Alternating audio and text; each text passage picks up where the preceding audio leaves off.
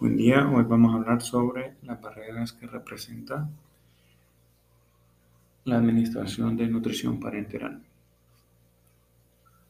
Si veamos por fuera el ámbito económico, en primer lugar tenemos que considerar que requiere recurso humano capacitado.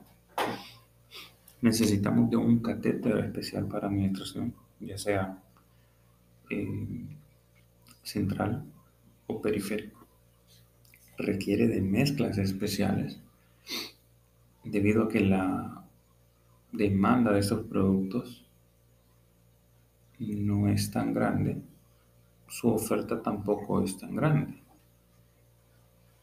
¿Y qué sucede? De repente tenemos eh, al personal capacitado para administrar una mezcla adecuada para las diferentes patologías, pero no se cuenta con algunos de los recursos que quizás se necesiten para X o Y patología.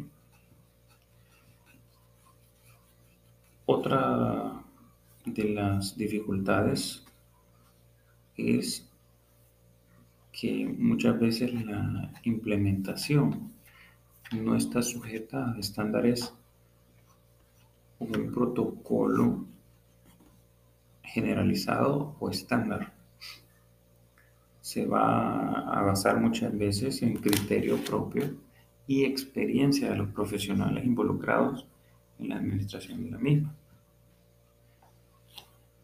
Por ende, no hay un consenso concreto para la aplicación de este tipo de nutrición. Entre otros aspectos también tenemos las eh, los efectos secundarios o colaterales, problemas del catéter, procesos infecciosos, la incomodidad para el paciente. Además de que este tipo de nutrición requiere equipo especializado, podría necesitarse una bomba de infusión para la administración lo más apropiada posible por ende, son más recursos, eh, tanto humanos como equipos. Hay que pensar también en la parte empática con el paciente. Obviamente tiene que estar en una administración de 24 horas para que sea de una liberación continua. Estos son aspectos a considerar al momento de hacerlo.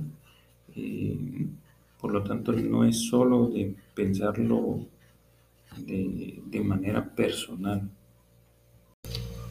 Siempre hay que considerar el beneficio del paciente, su comodidad,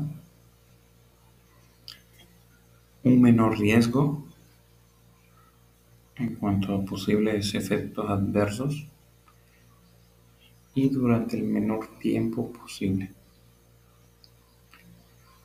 Estos pienso que son unos aspectos que deberían de considerarse como barreras o dificultades al momento de tomar la decisión si administrar o no una nutrición de este tipo. Muchas gracias.